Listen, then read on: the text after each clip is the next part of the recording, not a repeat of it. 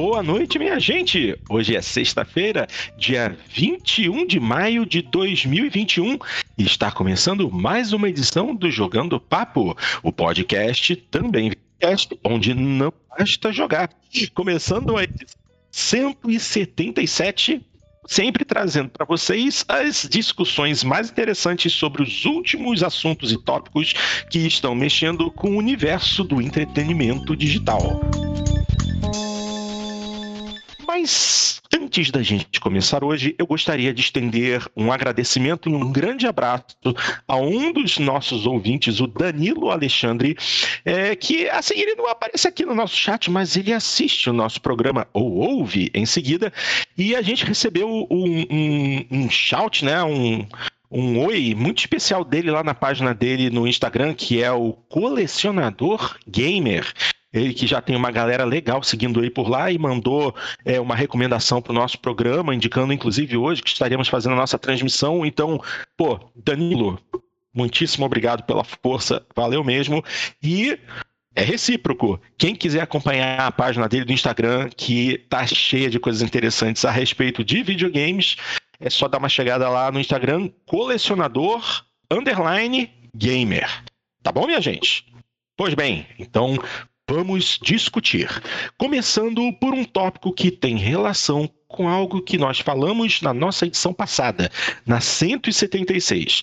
Eu estou me referindo a essa notícia aqui que é muito interessante e que diz o seguinte: Famílias comprando segundo Nintendo Switch representaram 20% das vendas em 2020. Hum, interessante isso, hein? Por ser também um portátil, o console é quase um item pessoal. Publicação feita pelo site Enemy. Vou dar uma lida e depois a gente discute a respeito.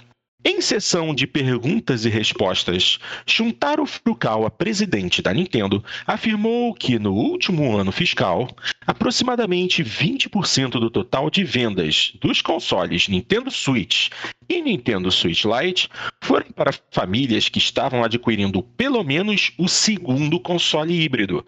E a expectativa é que a demanda de mais de um Nintendo Switch por, por família aumente em breve. O console da Nintendo tem como um de seus principais diferenciais ser um sistema híbrido, com a possibilidade de ser jogado tanto na TV quanto no modo portátil, e dispõe de uma infinidade de acessórios oficiais e de marcas parceiras. A experiência pode ser levada para praticamente qualquer lugar.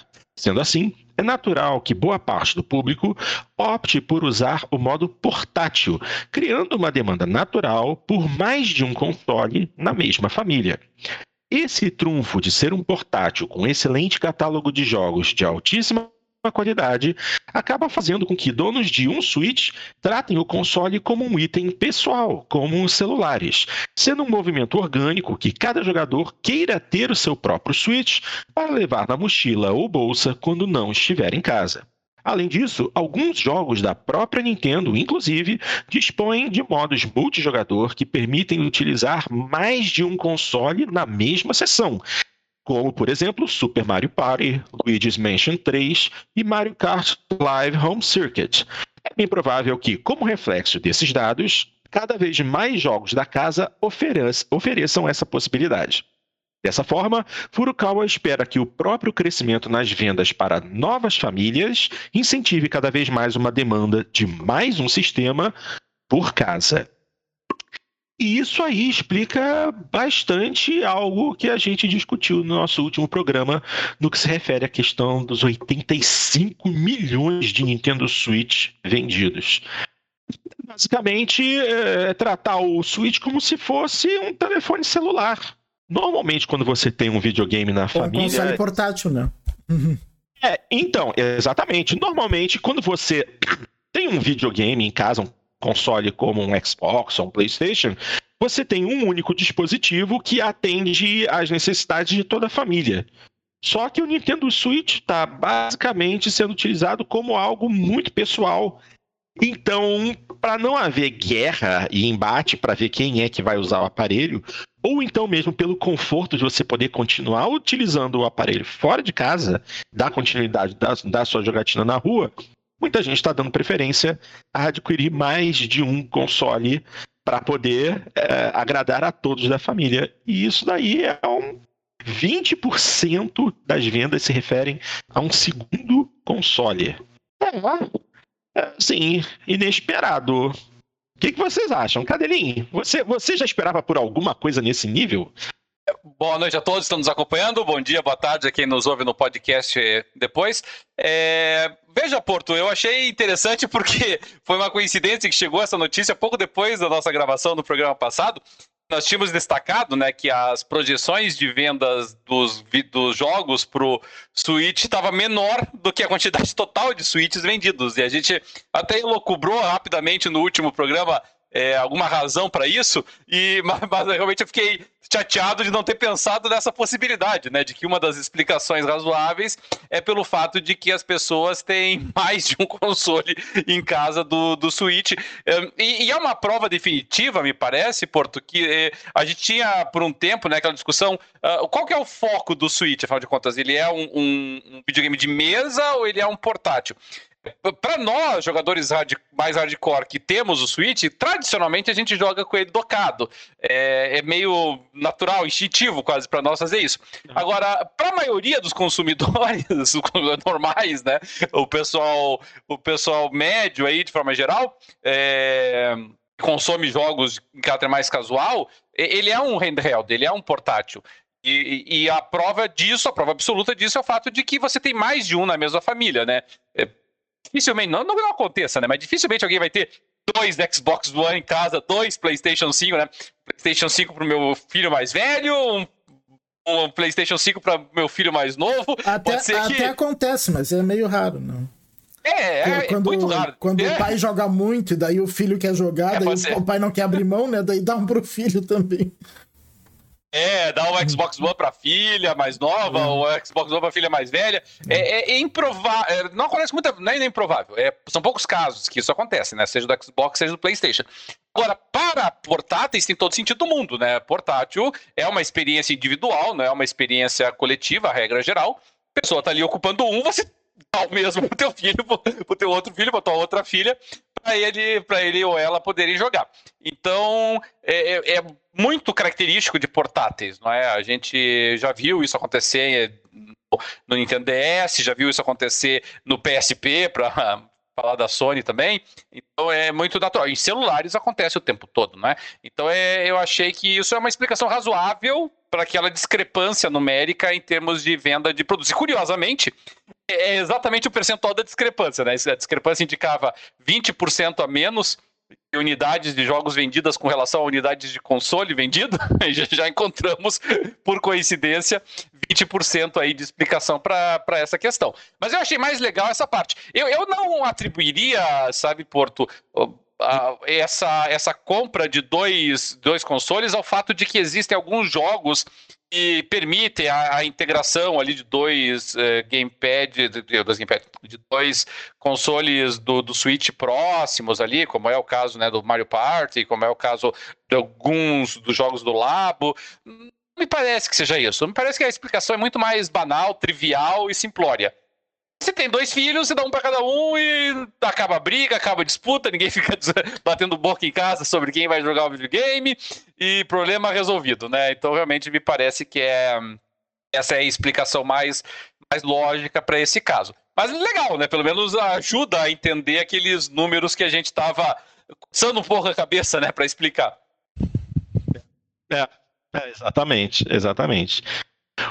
Você vendeu o teu Switch, não foi? Vendi. Vendi porque eu joguei. Eu joguei Zelda, joguei o Super Mario Odyssey. E fiquei muito sem ter o que jogar. Eu queria jogar o Luigi's Mansion, só que não, entra, não entrava nunca em promoção, né? E nesse meio tempo saiu o Series X, daí eu comprei o Series X, então. Daí, eu, daí para ajudar na compra do Series X, eu vendi o Switch.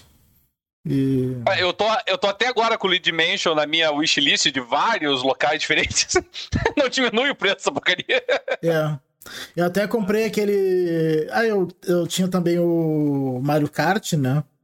E, hum? e comprei o Splatoon, mas uh, o Splatoon ele deve ser legal para jogar com amigos, só que a rede online da Nintendo é, é virtualmente inexistente, então.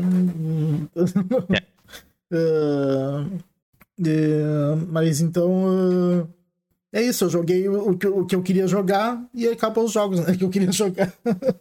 não, não tem mais muita coisa, não saiu mais nenhum. Saiu até um outro Mario que eu queria jogar, mas também teve esse problema de não entrar em promoção nunca. É, muito, é, um, é um console muito caro para se ter, né? Então resolvi vender. E, e, isso é um problema bem específico do Brasil, né? Tá muito caro de se manter um, um Nintendo Switch por aqui. Uma é. pena.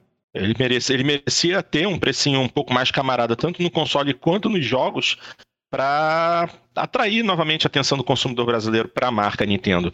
Nós temos uma paixão pelos, pelos personagens, pelas franquias, mas para muita gente aqui é basicamente impossível estar é, tá dentro do ecossistema da Nintendo porque eles não têm a menor noção com relação aos preços. Mas o que, que, que, que se pode fazer, né? É triste. Bom, uh, já que a gente está falando de jogos de Nintendo Switch e o Dart não tinha nada de bom para jogar, uh, chega aqui uma, um vazamento, aqui um rumor de algo que talvez fosse do interesse dele se ele ainda tivesse um Switch. É, publicação aqui do DNM novamente. Rumor: novo Donkey Kong em desenvolvimento pelo time de Mario Odyssey. Um leaker indica anúncio oficial durante a E3 de 2021. Uh, a reportagem diz assim: recentemente. Donkey Kong eu... nunca, fui, nunca fui muito fã. eu gostava de Mario e Zelda mesmo. Gosto, né? Lá vamos, lá vamos nós perder mais seguidores.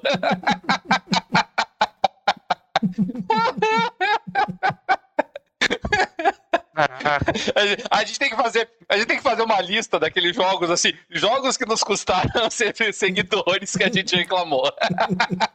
Aí vai, vai, vai vir o, o, o, o Assassin Monk falando mal do Halo, que, aí depois pra falar a verdade, a, gente falando, acho que último... a gente falando mal do Dark Souls, Last of Us. Sabe que uh, agora pensando bem, eu acho que o último Donkey Kong que eu joguei, sabe qual foi? Hum aquele Donkey Kong que é onde, onde apareceu o Mario pela primeira vez. Ah, você tá de sacanagem. aquele da. Em aquele, 80 e bolinha lá. Aquele que vai subindo a escadinha, que ele vai soltando as bolinhas de fogo, os barril pegando fogo, tu pula é. pra salvar. Esse jogo. Esse jogo era bom demais, cara.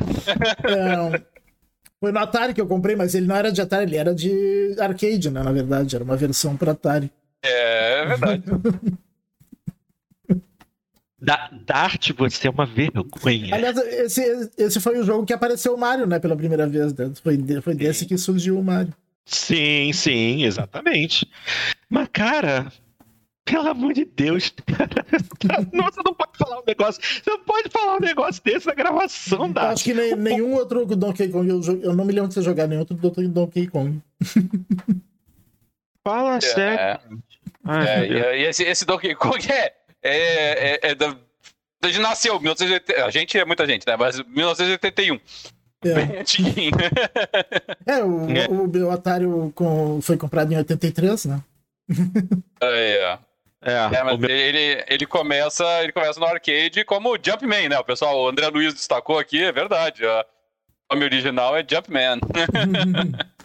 é isso aí. Muito, muito apropriado. Inclusive naquele naquele programa, naquele é, não é seriado, aquele documentário da Netflix sobre videogames, que tem até um nome meio esquisito que me fui agora, mas eles falam da eles falam da, do início do desenvolvimento, daí eles explicando por que, que o Mario tinha que ficar de perfil, assim, por que, que tinha que botar o bigodinho ali cobrindo a boca, é bem interessante.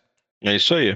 Bom, então, deixa eu ver se eu consigo terminar a notícia pro, antes que o Dart venha falar mais alguma coisa e faça a gente perder mais uns 30 o, César, o César Amelin lembrou que é GLDK o nome do, do, do documentário. GLDK, isso mesmo. É isso. É, por, por que cargas d'água que deram esse nome pra ele, eu não sei, mas vamos chamar de GLDK.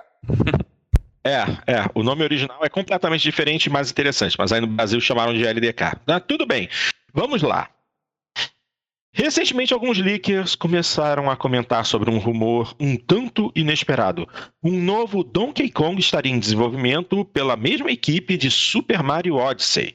O burburinho surgiu na terça-feira, dia 11 de maio, por meio do usuário do Twitter Lonely Goomba e ganhou mais força com o site Nintendo Life, corroborando a informação, indicando vir de uma fonte independente e muito confiável. Curiosamente, este suposto Donkey seria 2D ou 2,5D, como queira, e não 3D como no caso de Mario Odyssey.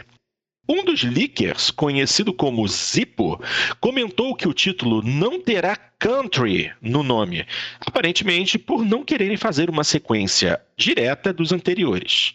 E outros personagens, como Didi, Cranky e Kremlin Crew, podem retornar ao jogo. Zippo sugere que um anúncio nesta próxima E3 é bastante provável, com lançamento para o fim deste ano. Só lembrando que a E3 2021 vai ser totalmente digital, gratuita e vai acontecer entre os dias 12 e 15 de junho. Ou seja, já estamos bem pertinho, já estamos quase no meio do ano e a E3 2021 está batendo a nossa porta. Pois bem, é, Donkey Kong nunca foi um personagem é, muito bem aproveitado dentro da Nintendo. Até porque a gente tem o Donkey Kong do jogo original do arcade. Muitos anos depois ele ganhou o próprio jogo, Donkey Kong Country, que teve mais duas sequências, se eu não me engano. Teve um, dois, foi um, dois e três. Ele teve alguns pequenos jogos é, muito simples no Nintendo DS, sempre foi coadjuvante em todos os jogos em que a equipe de personagens da Nintendo aparece. E agora finalmente deve receber mais um jogo grande de qualidade exclusivamente para ele. O que, assim, a Nintendo está devendo há muito tempo. Tanto que, coitado, o Dart, a última vez que ele jogou Donkey Kong foi em 1983, tadinho. E, e eu, O último. eu, eu joguei depois o Diddy Kong Ra- Racing no Nintendo 64. Sim, então, que, que, não é, que não é um jogo dele. Não, Né? não é. É um spin-off. né? É um spin-off, né? É um, é, é um spin-off. Eu não- nem sei, eu acho até que ele aparece como um dos pilotos, que é um É, eu joguinho acho de que sim. É, mas jogo, jogo mesmo. É um, é um, e ele é um tipo um clone do, do Super Mario, do Mario Kart. Né? É, Sim, foi uma época em que os joguinhos de carta com personagens é, de jogos estava muito em voga. Então, Diddy Kong Racing entrou na onda. Óbvio. É, e eu nunca entendi isso, sabe, Porto? Porque os jogos do Donkey Kong, é, ele- eles sempre fo- foram muito bem recebidos na crítica. Assim, nu- nunca houve um jogo do Donkey Kong que o pessoal olhou assim, torceu o nariz. É, sempre houve uma boa recepção, é, sempre foram bem elogiados. Mesmo da série Donkey Kong Country ali, todos eles, assim, boa recepção, jogos pessoal gostava. E, e as vendas dele não eram ruins também, sabe? Você pega ali o Country Returns, por exemplo, que foi do Wii, é, estamos falando de um jogo de 6 milhões de unidades vendidas, então não é uma porcariazinha, não é uma coisa secundária, assim. O Tropical Freeze, que foi o último, tudo bem, ele não vendeu tanto, a, a projeção é de 2 milhões, mas mesmo assim, que, que empresas não dariam um braço para ter 2 milhões de unidades vendidas só no Wii U, que, que foi um videogame que por si só fracassou, né? No Nintendo, ah, no Nintendo Switch, que depois ele foi lançado, ele vendeu mais 2 milhões, então ao todo mais de 4 milhões de unidades vendidas entre o Wii U e Nintendo Switch. Então é um jogo que, que vende, é um jogo que funciona. Então eu não entendo por que, que a, a, a Nintendo não, não lança com mais frequência, né? Para vocês terem uma ideia, a, a média de frequência do Donkey Kong tem sido assim, um título novo a cada 5, 6 anos. E agora nós já estamos a 7 sem, né? Então, pro- projetando ao, ao- ao intervalo desde o Donkey Kong 64 pro o Jungle Beat, pro Country Returns e depois pro Tropical Freeze, É. é, é por aí a média, 5, 6 anos, então tá, tá na hora já de, de vir um novo. Eu, eu, eu acho, acho verossímil esse rumor aí, Porto. E assim, tomara que tenha razão, porque no fim das contas, é, Mario Odyssey foi um título de lançamento do Nintendo Switch. Já tem bastante tempo, então de lá para cá, a equipe de desenvolvimento poderia, pode muito bem estar sim sentada no desenvolvimento de um jogo do Donkey Kong para muito breve. E vamos ver, né? Porque de 12 de junho ou possivelmente 13 ou 14 de junho, a, a Nintendo deve fazer uma das suas Nintendo Direct, né? Que é o, o costume deles, e apresentar alguma coisa. Vamos ver se vai rolar mesmo, mas tomara que aconteça, porque é mais um personagem que tá ficando com relegado, né? Com esses lançamentos tão espaçados. Ele merece um título próprio. E tomara que. É, e, Fala.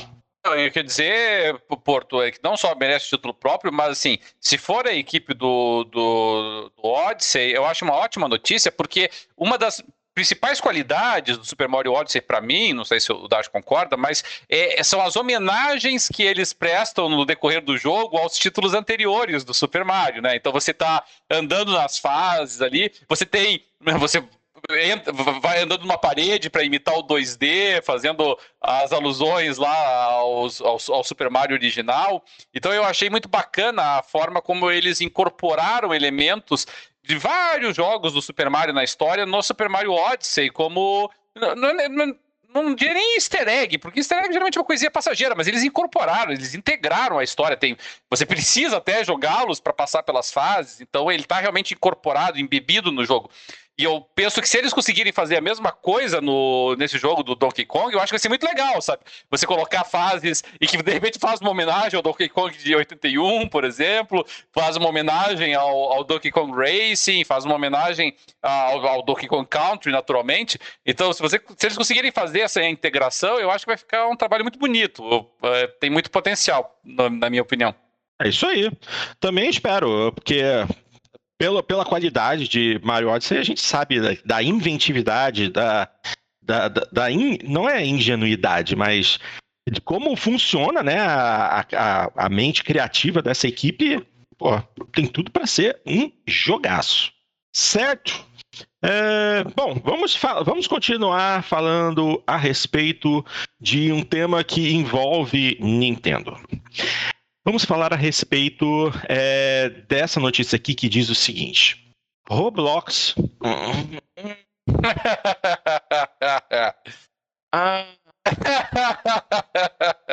Roblox pode estar a caminho do Nintendo Switch e PlayStation 5. É... Vamos fazer um streaming de Roblox, por. Você está louco, maluco, alucinado? Não. Mas vamos lá, porque a notícia é relevante, então vamos ler. CEO da companhia menciona que as plataformas fazem total sentido para o jogo. Novamente, material é, publicado pelo DNM. Vou dar uma lidinha e depois a gente discute. Roblox pode chegar aos consoles da Sony e Nintendo num futuro próximo. Durante uma conferência de resultados do primeiro bimestre, Pazuki, CEO da Roblox, mencionou que as plataformas Nintendo Switch e PlayStation fazem todo o sentido para Roblox. Atualmente, é possível jogar Roblox via PC, mobile e Xbox One. Mas os jogadores de outros consoles têm pedido muito que a plataforma de desenvolvimento de jogos gratuita chegue até eles. Pausa. Isso para mim é novidade. Roblox é uma plataforma de jogos, de, de criação de jogos, é um Dreams. Olha só, como, como, como que você não sabe disso? olha só. Você achou que Roblox é um jogo? É. Eu também não sabia. eu também não sabia. Que, na verdade, eu nunca, nunca parei pra jogar Roblox. Assim, é, nós, somos, nós somos um podcast de videogame. É, é que eu. É que o Roblox eu só sei que, que muita criança gosta e alguns comparam com Minecraft. Então eu imaginei que fosse tipo um Minecraft da vida. É, eu tô, eu tô nesse nível. Eu nunca fui com a cara de Roblox justamente porque eu equiparo o Roblox a Minecraft. E, e assim, o, quando você entra na seção de jogos do YouTube, sabe?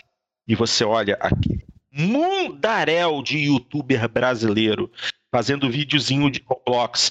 A minha namorada e eu fizemos um passeio no Roblox.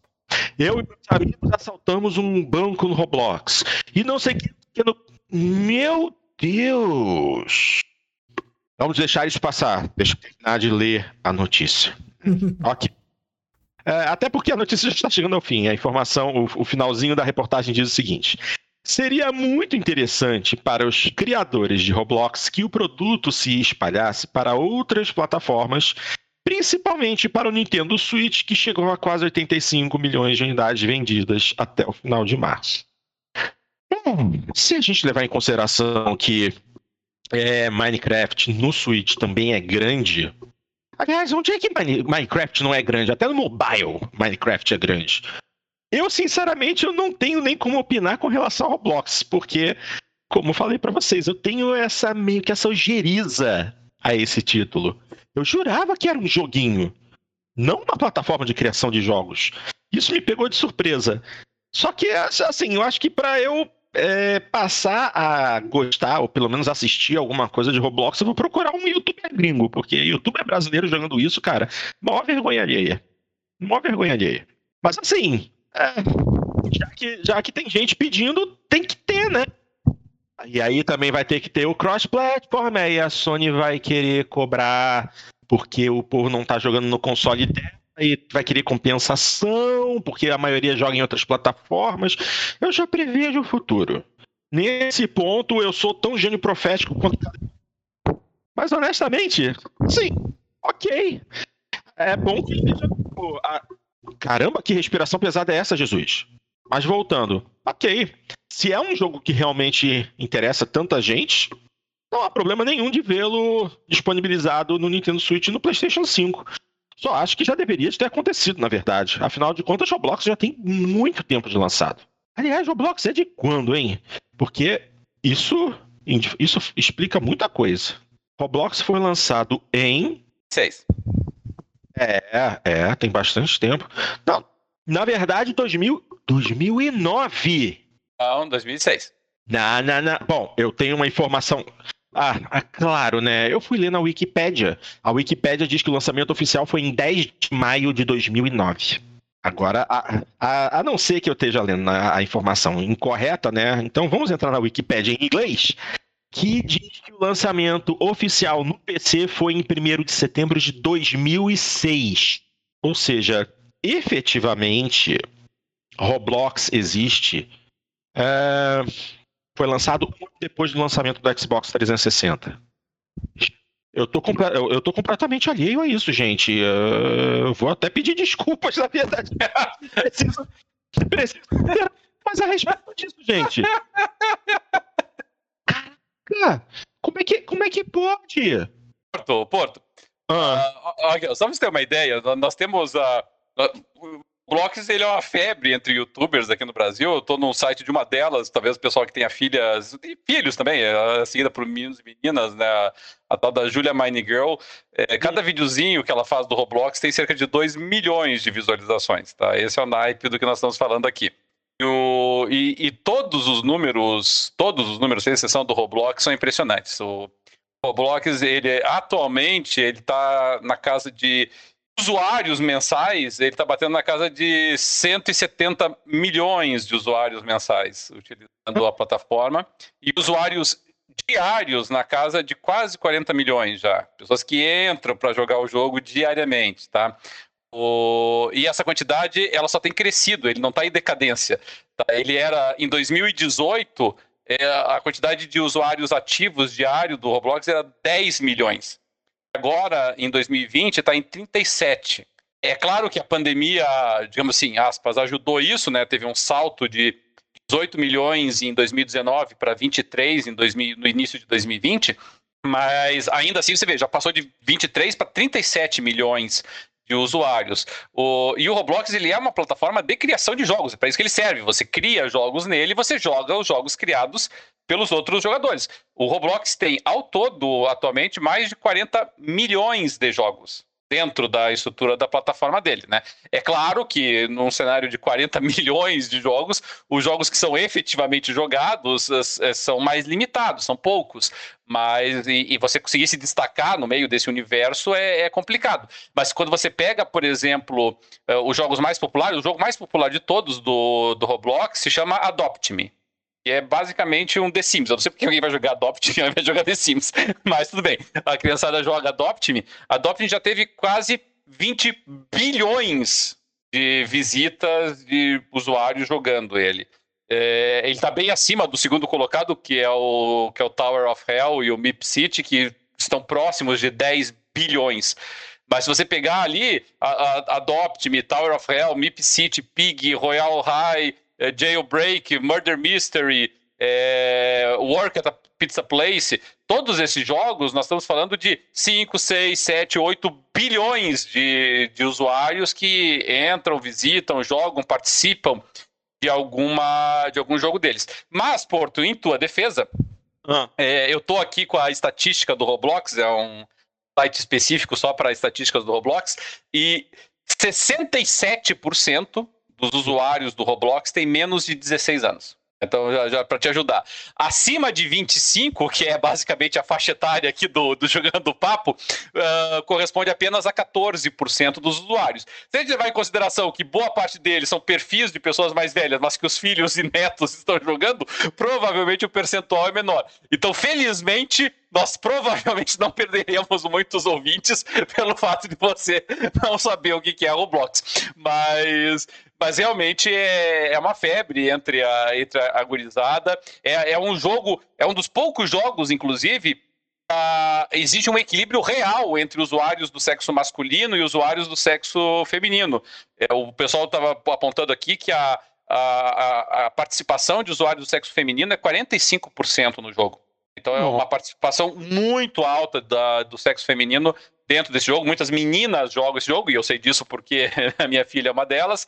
É, é muito jogado principalmente no celular, né? É a plataforma de preferência. No console até é pouca gente, mas no, no celular é muito utilizado, no PC é muito utilizado também.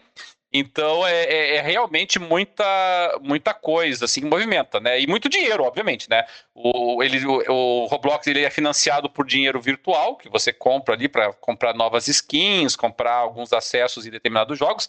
É, a, expecta a projeção é de que só no ano de 2020 ele tenha movimentado sozinho mais do que 550 milhões de dólares. Então é, é realmente ele é muito grande, não tem como a gente subestimar a importância e o impacto do Roblox no mercado. Eu vou até trazer agora uma especialista aqui, já que nós não sabemos falar desse jogo. Eu vou trazer uma especialista aqui para falar com vocês. Então, deixa eu trazer aqui. Pode vir, pode vir.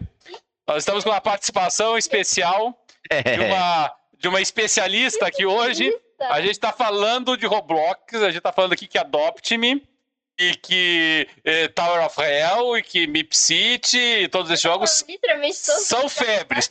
Então eu vou passar aqui o, o controle para nossa usuária, Porto, para que ela fale, fale um pouquinho contigo aqui, tá bom? Você se apresenta aqui. Vamos lá, tá. Sofia, vamos lá. Se, se apresente pro pessoal aqui, coloque no rosto, vamos lá, diga que, quem é você. Sofia, lá, boa Quem é você? Conte para nós aí do Roblox, vamos lá. Olha só, Sofia, olha só, eu preciso que você ela me ajude. Ela fala muito, ela puxou isso de mim, ela fala bastante. Não, Maravilha, maravilha. É, é por isso. Sei, é, eu não sei falar em gravação. Não, sabe?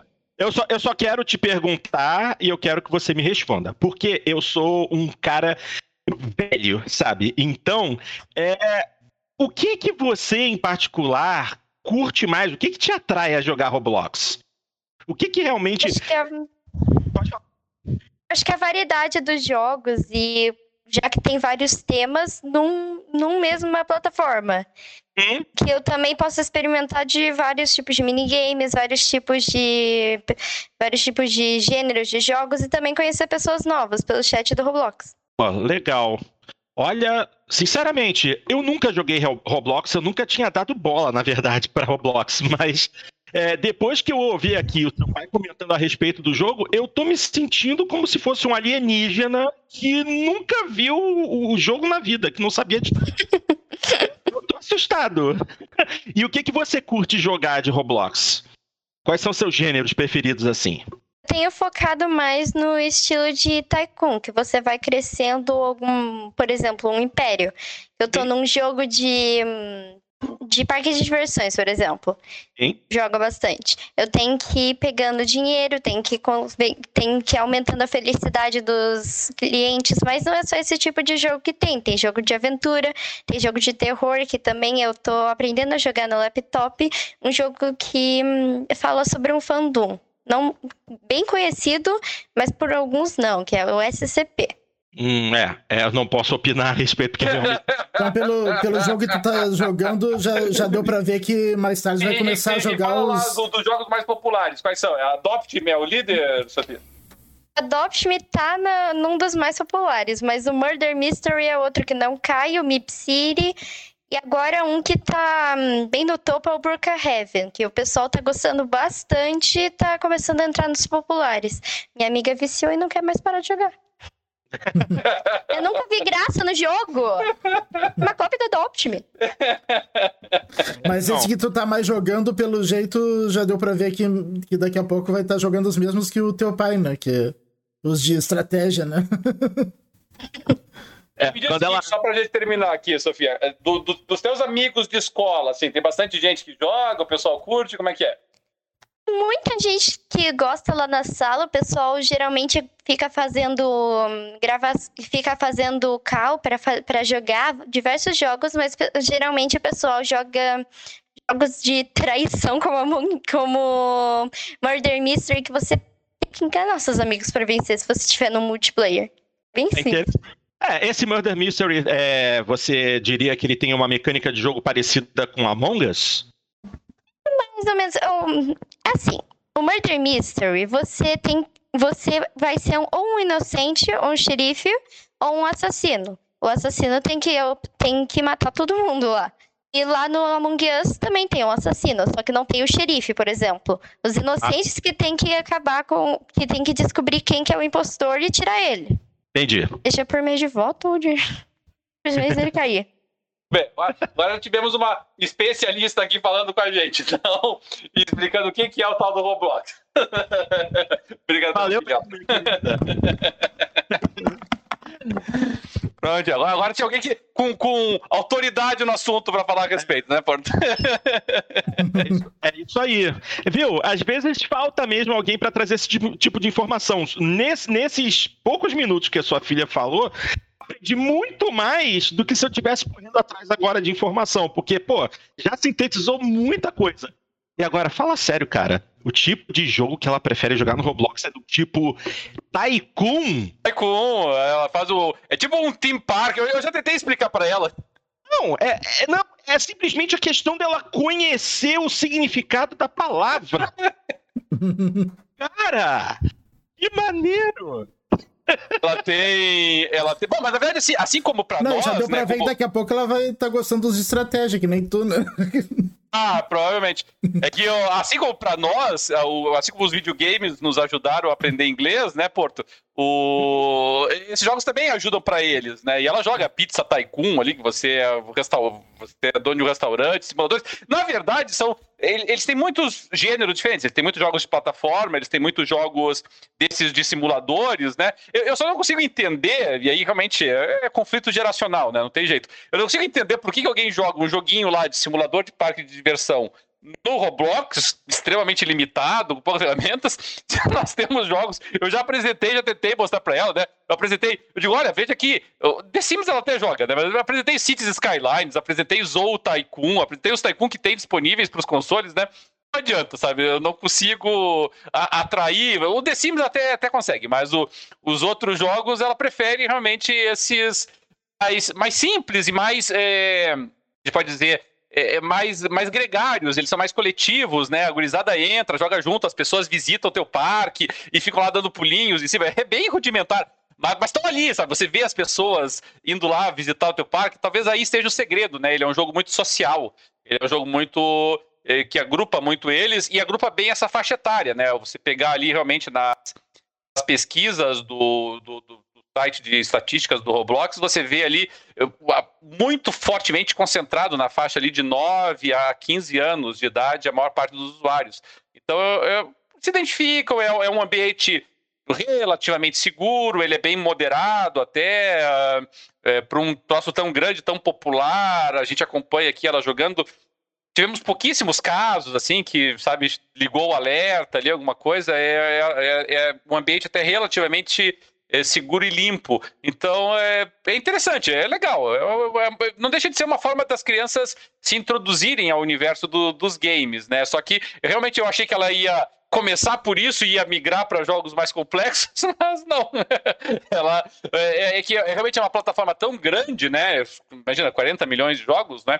que tem para todos os gostos, né? Você pensa ali, ah, hoje eu tô afim de, de brincar de simulador de pizzaria. Você faz. Hoje eu tô afim de montar um parque de diversões. Você faz. Você, hoje eu tô afim de jogar um jogo de plataforma pulando de um lugar para o outro para não cair na lava. Tá ali, tem vários assim. Então é, é, realmente ele é muito dinâmico. É. Não, e, é, e, e assim, é uma plataforma, né? É relativamente simples, é, que não demanda é, um equipamento de alto nível, pelo que dá para perceber. Afinal, você tem as versões desse jogo rodando em, em celulares. E assim, a própria aparência, pelo que a gente vê do Roblox, a própria aparência do jogo é uma aparência colorida que atrai os mais jovens. Então, não tenho, que, não tenho muito que adicionar. A sua filha já disse tudo que era necessário de saber. E agora eu fiquei curioso em conhecer melhor Roblox e vou me informar mais a respeito é um, uma coisa que é uma plataforma, é um que eu, que eu simplesmente vinha ignorando por preconceito e tá na hora de tá na hora de correr atrás. Legal. E, e Porto tem muitos jogos de corrida no Roblox, tá? Só pra te dizer. Não é um pouquinho, é muito jogo de corrida.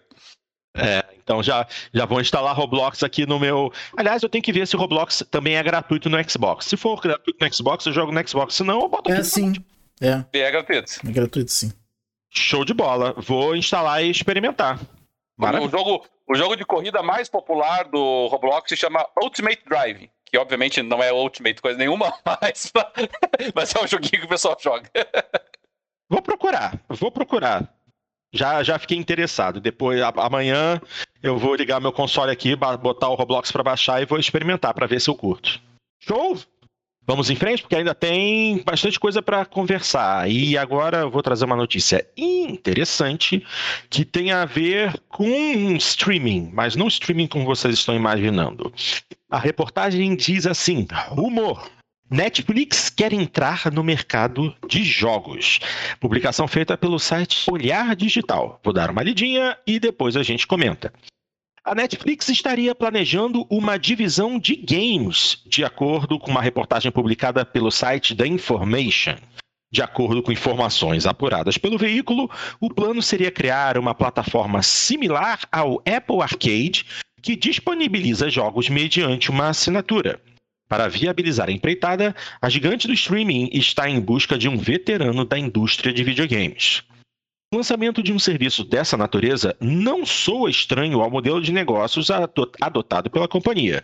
Afinal, é comum que alguns encarem o Apple Arcade como uma espécie de Netflix dos jogos, com títulos exclusivos e outros que ficam disponíveis por tempo limitado no catálogo.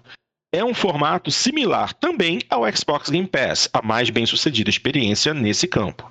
Embora a notícia cite o Apple Arcade como referência, é de se supor que uma escolha natural para a Netflix seja um serviço de streaming de jogos.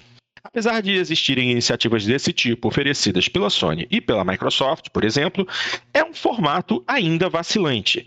Vide o Google Stadia, lançado no fim de 2019 e que até o momento tem se mostrado um fracasso.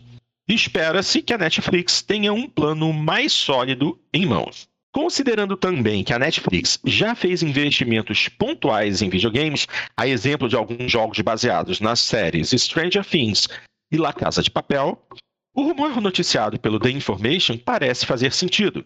É bom lembrar que também a companhia já vem apostando, ainda que timidamente, em produções interativas, a exemplo de episódios especiais de programas em que é possível escolher o destino dos personagens. O exemplo mais célebre nesse sentido é Bandersnatch, episódio interativo de Black Mirror lançado em 2018. Em nota enviada ao Polygon, a empresa não confirmou diretamente o desenvolvimento de uma plataforma de games, mas deu a entender que, pelo menos, deve investir mais em interatividade. No comunicado, a companhia diz que os assinantes gostam de se envolver mais profundamente com as histórias que amam e cita programas interativos e jogos inspirados em séries. Então, estamos empolgados para fazer algo mais com entretenimento interativo. É, é isso aí. Então, levando em consideração o que, há, o que é a Netflix e como ela opera, realmente aí nós ficamos entre possivelmente duas opções. Ela entrar realmente é, no mercado de jogos via streaming, levando em consideração que ela já tem uma plataforma bastante robusta nesse sentido, voltada para filmes, ou então meramente investir mais em empresas que desenvolvam jogos baseados nas franquias, nas franquias, ou então em episódios interativos, como aconteceu no, no caso do Bandersnatch. É, eu lembro que também já tem alguns é, programas infantis interativos na Netflix que, fazem, que fizeram sucesso, então talvez essa seja uma aposta mais segura. Mas há de se esperar e ver, porque, como eu disse, pô, Netflix é o maior serviço de streaming do planeta. Eles têm atualmente bala na agulha e tecnologia para fazer streaming de jogos funcionar. Agora, o que, que eles colocariam num serviço de streaming de jogos? Meramente imitariam um, um stage da vida ou um xCloud e licenciar jogos de produtoras para que as pessoas possam jogar? É, é, interessante, mas abre uma série de possibilidades. Qual que você acha que seria a, a possibilidade mais uh, verossímil, Cadelin? Acho que o Netflix eh, não, não, não tem o costume de se aventurar muito fora da zona de conforto dele, contrariando, obviamente, a origem da, do próprio serviço, né, que foi uma aventura, mas desde então eles não têm fugido muito, né, eles utilizam muito bem a sua base de seguidores, sua base instalada, e, e eu acho que aí a alusão ao, ao Bandersnatch, por exemplo, e, e, também a outros jogos que eles, aspas, adaptaram, né, para o Netflix, como os jogos da Telltale, é, o próprio Minecraft, inclusive, né, é, tem, tem, todo ali reproduzido e você podendo fazer as seleções. É, eu, eu, acho que o Netflix iria, pelo menos inicialmente, nesse, por esse caminho. Eu, eu, eu acho que é o mais natural para eles, é o que soa mais razoável. E, e a interatividade nesse conteúdo online pode ser um futuro para esses, esses conteúdos de streaming. Né? Você está no mercado cada vez mais competitivo. O Netflix tem a, a, a Disney com seus trocentos streamings diferentes aí competindo contra ele e, e, outros canais, obviamente, competindo, Amazon Prime ou canais mais específicos como Crunchyroll, Funimation, que é tudo da Sony, mas enfim, existem ali. Então, é, eu, eu acho que uma das sacadas dele pode ser essa, né? O que, que pode me atrair, atrair mais gente para minha plataforma? Bom, a minha plataforma oferece é conteúdo interativo, oferece é, filmes, seriados em que você pode escolher o final, em que você pode escolher o caminho, a decisão dos personagens. Eu, eu acho que esse pode ser um, futuro interessante. E, e, então, se eu tivesse que chutar, porque realmente são poucas as informações que nós temos, né? Eu, eu chutaria por aí. Ou, alternativamente, né? Pode ser que ela abra a, plataforma para ter realmente um serviço como o da Apple, em que os produtores possam apresentar exatamente esse tipo de conteúdo ali, né? Nós temos no Steam uh, vários jogos, alguns deles, não vou dizer excelentes, nenhum deles é excelente, mas nós temos alguns jogos interessantes, pelo menos com algumas ideias interessantes, ainda que produções B é, de, de, filmes interativos dessa forma, né, que, que podem ser transportados. Uh, o, o, mercado japonês, em particular, é especialista nesse tipo de, de, de, conteúdo, né, com as visual novels, em que às vezes você nem tem opção, é só apertar o botãozinho para avançar a história, ou é. as opções geralmente se resumem a duas ou três alternativas, então é uma coisa bem fácil de você selecionar no menu. Então eu acredito que, que possa ser um caminho por aí, né? Você inunda e enche a tua plataforma daí com esse conteúdo, é, que é importante. A gente já falou isso trocentas vezes, né? Todo serviço de, de, de assinatura precisa de conteúdo, ele precisa estar tá colocando mais opções. É aí que ele ganha. Acabamos de falar do Roblox, né? Não é por assinatura, mas tem compras virtuais e tem 40 milhões de jogos. Então ele ele joga, ele entope de coisas para oferecer para o público. E ao que tudo indica dá certo, porque só, só aumenta a quantidade de usuários. E uhum. talvez então o Netflix pense por aí. Seria essa a minha aposta, tá, Porto? Pelo menos com base nos poucos dados que nós temos no momento.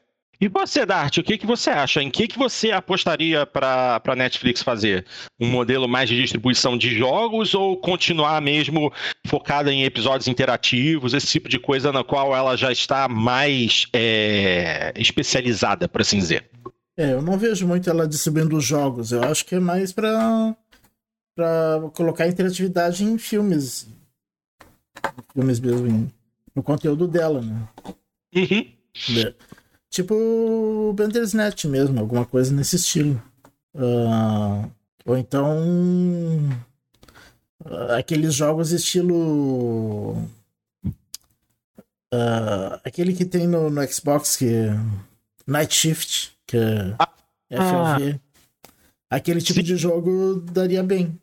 Também. É, bem, bem, bem Daria para jogar no controle remoto, que tu escolhe. É. É, é, Night Shift seria uma opção interessante. É o tipo de jogo que cairia muito bem numa plataforma como Netflix, é. Que, é, que é tão mais focada mesmo em, em vídeo. Esse tipo de jogo. Aliás, qualquer jogo, talvez, que seja mais focado em, e em com, FM. Com certa adaptação, hum. os jogos do da Quantic Dream também daria também. daquele estilo. Tá certo que eles, eles têm um pouco mais de interatividade com controle e tal, mas com certa adaptação daria também. É, é, o, é, o, tipo da, é o tipo da experiência que se você é, remover o, o, contato mais direto, né, de ter que ficar correndo, dando direção e aperta botão para dar soco, esse tipo é. de coisa. É, se for mais focado mesmo na história e você fazer as seleções corretas para dar andamento à história, é um modelo que a Netflix também poderia adotar com uma certa facilidade. Mas, hum. assim, mas assim, eu também acho até que focando mais na, nas franquias e nos produtos que ela já oferece para reforçar a presença dela e a, e a importância desses produtos no mercado. Mas, isso aí, eu acho que seria basicamente isso. Vamos, vamos aguardar para ver, porque, como o próprio Cadeirinho disse, são informações ainda muito preliminares, são rumores, mas pode ser que apareça algo aí em breve. Vamos ficar de olho vivo. Ok, minha gente, então vamos agora para a nossa última notícia do dia, uh, que essa daqui eu acho que realmente é a mais interessante de todas. Assim, interessante, interessante, né? Porque já era de se esperar. Microsoft e Bethesda realizarão conferência conjunta na E3 2021, ou seja, nenhuma novidade. É, é, só é interessante porque a Bethesda sempre fez as suas próprias convenções separadamente e agora está na hora deles fazerem a convenção unida, já que Bethesda está debaixo do braço do Xbox. É, notícia publicada pelo Game Hall. Conforme revelado pelo jornal Le Figaro da França, viram? Meu francês está ó. A Microsoft e a Bethesda irão fazer uma conferência conjunta na E3 desse ano. A novidade foi dita pelo chefe do Xbox Game Studios, Matt Booty, durante entrevista ao periódico francês, onde ele disse que as duas empresas compartilharão os holofotes durante a E3 2021, após a Microsoft ter comprado a ZeniMax Media por 7,5 bilhões de dólares. O artigo diz que a conferência servirá para introduzir os jogadores aos próximos projetos das duas empresas. A autora do texto, Chloe Wattier, ressaltou no Twitter que a apresentação será realizada em algumas semanas, ou seja, durante a E3 2021. Ela também disse que a estratégia da Microsoft é deixar aos estúdios sua liberdade criativa após a aquisição. Sobre futuras compras de outros estúdios por parte da criadora, criadora do Xbox, Booty disse que não posso compartilhar mais nada. Mas Boitier complementou afirmando que não cheirava a um não firme e definitivo, sugerindo que ela acredita que em algum momento veremos mais novidades sobre novas aquisições. Só relembrando, a E3 deste ano acontecerá entre 12 e 15 de junho e será totalmente digital. Bom, não é exatamente nenhuma novidade, mas, bom, durante os últimos tempos, a, a, a conferência da Bethesda, individualmente, sempre foi uma conferência bem grande, bem cheia de novidades. É, agora, compartilhando os holofotes com a Microsoft, vai ser interessante ver qual vai ser o percentual de importância dada a cada é, lançamento ou, ou, ou, a cada um desses elementos. Quanto que vai ser mostrado é, de, de, de jogos Xbox e quanto será mostrado especificamente de produtos da Bethesda? E a gente também tem que lembrar que a Bethesda tem jogos que vão sair ainda para PlayStation, não, não tem? Tem jogos que vão sair exclusivo para PlayStation. Esse que é o problema. Esses, esses são basicamente os jogos que vão passar batido nessa conferência. A Sony vai ter que fazer alguma coisa, ela até agora não se mexeu para informar nada. E na conferência da Bethesda, acho muito difícil que eles falem de algum desses jogos. Será que eles não vão falar?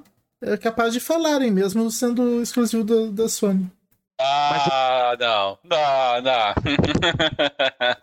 não é possível, Dart. Também, também acho muito. Eu, eu acho que é possível, sim. Não sei. Olha, eu... Ficaria, ficaria uma situação muito constrangedora, eu acho, sabe? No, no pós-conferência, assim, ficaria. Ah, eu acho que ficaria muito chato, realmente.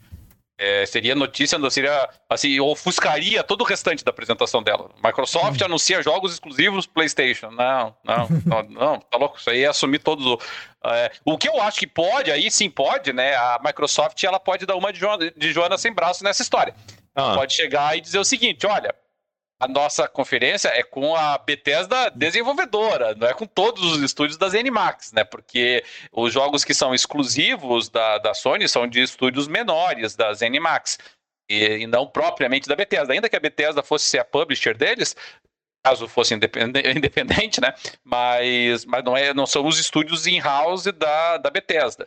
Então, nesse sentido, a, a, Microsoft pode, pode dar uma de engraçadinha, né? Ela pode dizer, não, nós vamos falar aqui de de Elder Scrolls, nós vamos falar aqui, né, do, do de, de Fallout, nós vamos falar aqui, talvez até puxar ali alguma, alguns dos estúdios, né, como a, a o da ID, chamar Quake, Doom, é, e convenientemente esquecer aqueles que, que estão produzindo conteúdo exclusivo para a Sony, porque realmente são estúdios muito pequenininhos do conglomerado ZeniMax, né? Exatamente, exatamente. Nós temos o Deathloop, né? Que é exclusivo, que é da Arkane Studios, que é um, estúdio que eu nunca tinha ouvido falar, e o Ghost Tokyo, que também é da Tango Gameworks, que é outro estúdio da Zenimax que eu também não conhecia, que ele anunciou o jogo. Então, esses podem sim acabar ficando de fora de uma conferência da Bethesda. Mas... A, a, a Tango você conhecia, né, meu? Que é do Shinji Mikami. Ah, é verdade. É, não, é. Cara, eu conheço, eu conheço jogos do Shinji Mikami. Agora, é, por qual, qual produtora ele liberava o jogo, realmente nunca me passou na cabeça. É, o, o mais, o mais famoso, recente, foi o Evil Within, né? Foi a, Sim. a projeção. É isso aí. Mas assim, é, vamos esperar para ver, é, assim, e de resto, eu, eu, eu, tô curioso mesmo para saber quanto tempo vai ser dedicado a títulos é, da, de outras produtoras da Xbox, ou se e quanto vai ser dado a jogos da Bethesda, ou se de repente eles vão pincelar por aqui e por ali, falar um pouquinho de alguns jogos, é, por exemplo, da Turn 10 ou da Playground Games, que eles vão falar a respeito do Fable. Aí eles falam de alguma coisa da Bethesda, falam de alguma coisa da ID Software. Eles, se eles vão fazendo assim, se eles vão misturar, ou se eles vão querer fazer um, um, uma coisa mais dividida. Vão falar primeiro de Xbox e vão falar depois de Bethesda. É uma questão a, uma questão a se pensar, mas eu, eu, eu, eu particularmente estou curioso para saber como é que isso vai acontecer. Entendeu? E assim, e, e eu não tô hypado. Aliás, esse ano, o que, que tem de jogo bom anunciado para lançar esse ano? Eu não tô hypado. Na verdade, a única coisa que eu tem tô esperando. Halo, né? Halo. Tal, e talvez mostrem um pouco mais do Forza novo, né? Cara, não. Não, não, não. Não, olha só. Presta atenção. Presta não, atenção não vai ser lançado esse ano, mas talvez mostrem um pouquinho mais dele. Bom, olha só.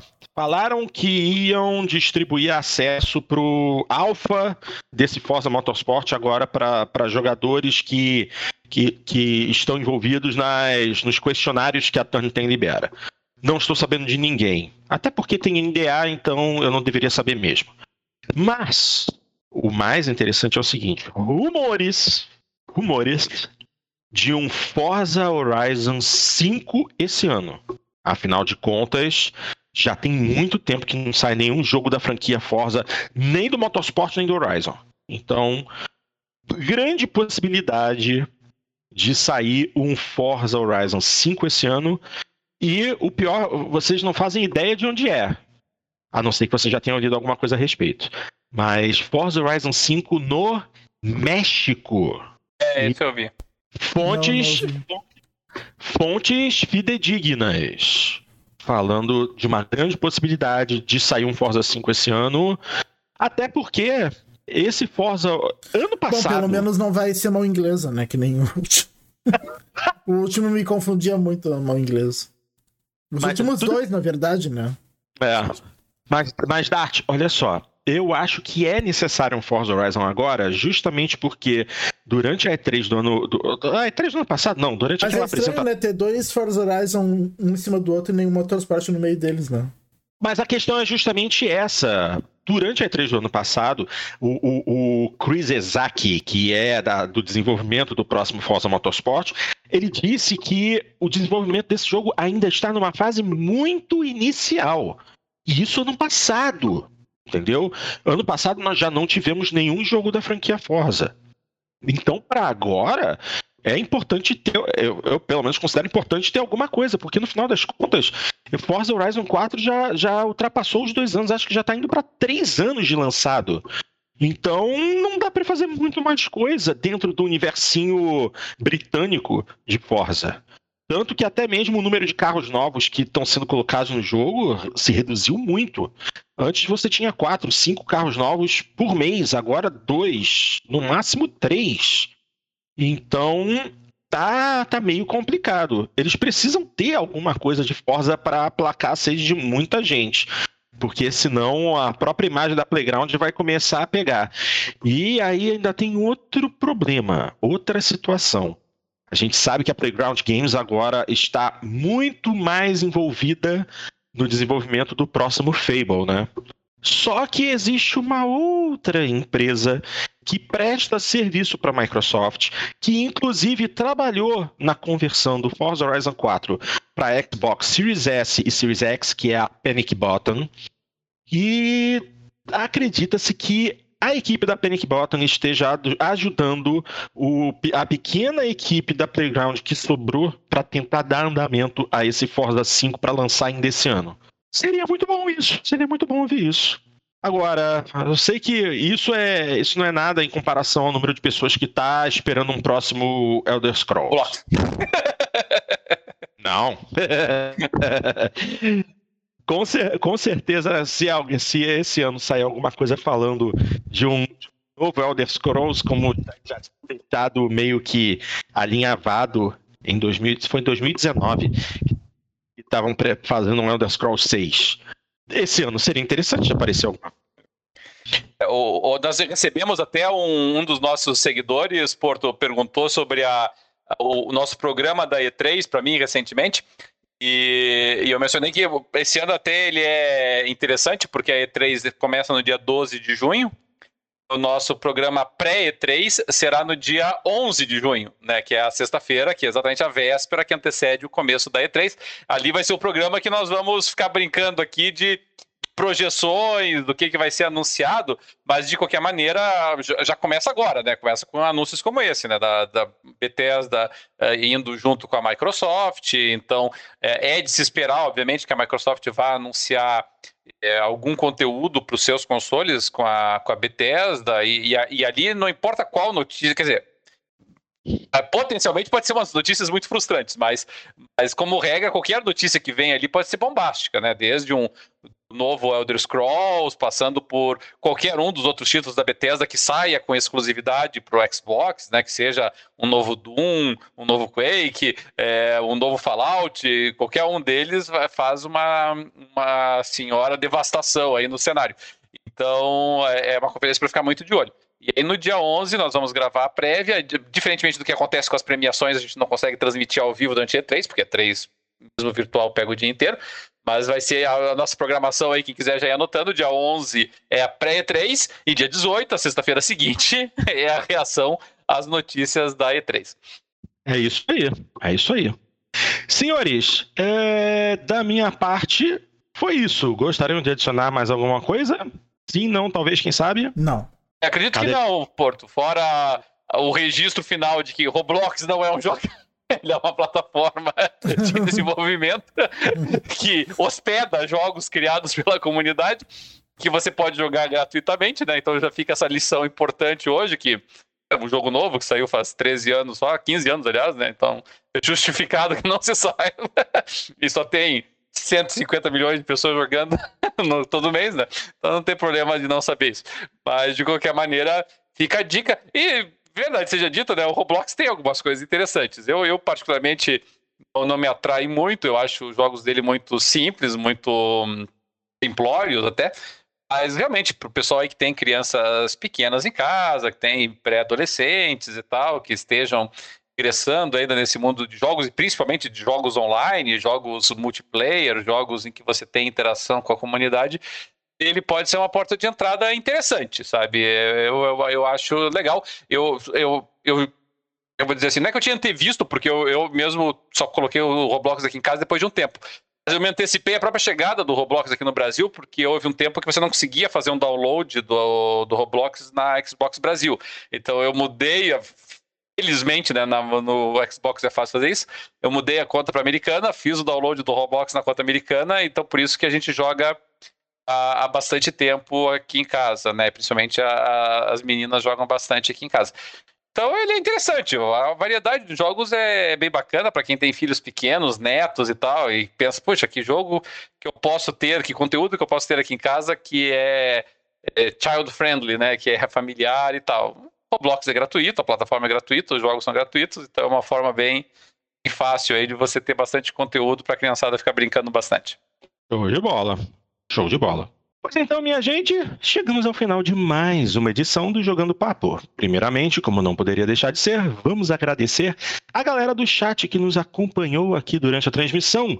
É, tivemos conosco hoje, como sempre, Alexandre Santiago, André Luiz, nosso grande César Eduardo, Marcelo Landim, meu querido, também Rafael Mano do Céu, Lucas Glória, o grande Máximos Mínimos, Olha quem esteve conosco também, Danilo Alexandre, colecionador gamer. Que maravilha, esteve conosco, show de bola. O Noob Gamer MGA também, como sempre, e o Renato Souza. Deixei de falar alguém? Acho que não, porque eu vim acompanhando a listinha. E não, não, tá todo mundo aqui. E é isso aí, gente. Para vocês que nos acompanharam ao vivo, muitíssimo obrigado aí pela força e por nos suportar. e se você chegou ao nosso programa, programa por aqui pelo YouTube e curtiu o nosso trabalho, vem aqui embaixo, dá uma curtida no vídeo, assina o canal e clica no sininho aqui do lado direito, que eu não sei se é aqui ou aqui, porque minha câmera é invertida, para poder ser notificado assim que uma das nossas transmissões estiver agendada para nos acompanhar ao vivo ou assistir a gravação, que é disponibilizada logo em seguida. O Dart está sempre agendando nossas transmissões com antecedência, então todos serão notificados bem antes da gente entrar no ar. Beleza? E não se esqueçam de compartilhar nosso material para que mais pessoas conheçam nosso trabalho. Nós fazemos esse podcast sem nenhum ganho financeiro, apenas pela paixão que temos por essa indústria que tanto nos traz alegria. Se você não tem como acompanhar a gente em vídeo ou simplesmente prefere a versão em áudio para ouvir no carro, na academia ou no banheiro, basta nos procurar em qualquer agregador de podcast ou nas mais variadas plataformas de distribuição de música, como o Spotify, o Deezer, Amazon Music e no TuneIn Radio também. E a gente convida vocês a acompanharem nossa página do Facebook, porque durante a semana, sempre que surge uma notícia interessante ou um meme engraçado envolvendo videogames, a gente vai estar compartilhando. Agora, se você quer ter nossas as suas palavras lidas e comentadas por nós, é só mandar um e-mail para aquele endereço que eu canso de repetir, já está ficando um saco isso, que é o jogandopapo, arroba jogandopapo com.br. Você também pode mandar sua participação em áudio se desejar. A gente bota para tocar aqui no programa e discute logo em seguida. Sua participação sempre é bem-vinda.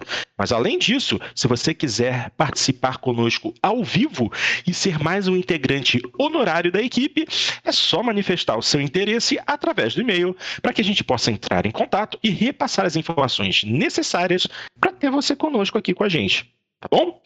E é isso. Eu, Cadelinha e Dart, agradecemos muito a paciência e a audiência de vocês e aguardamos vocês novamente na semana que vem com o Jogando Papo 178. Um grande abraço a todos vocês e até lá!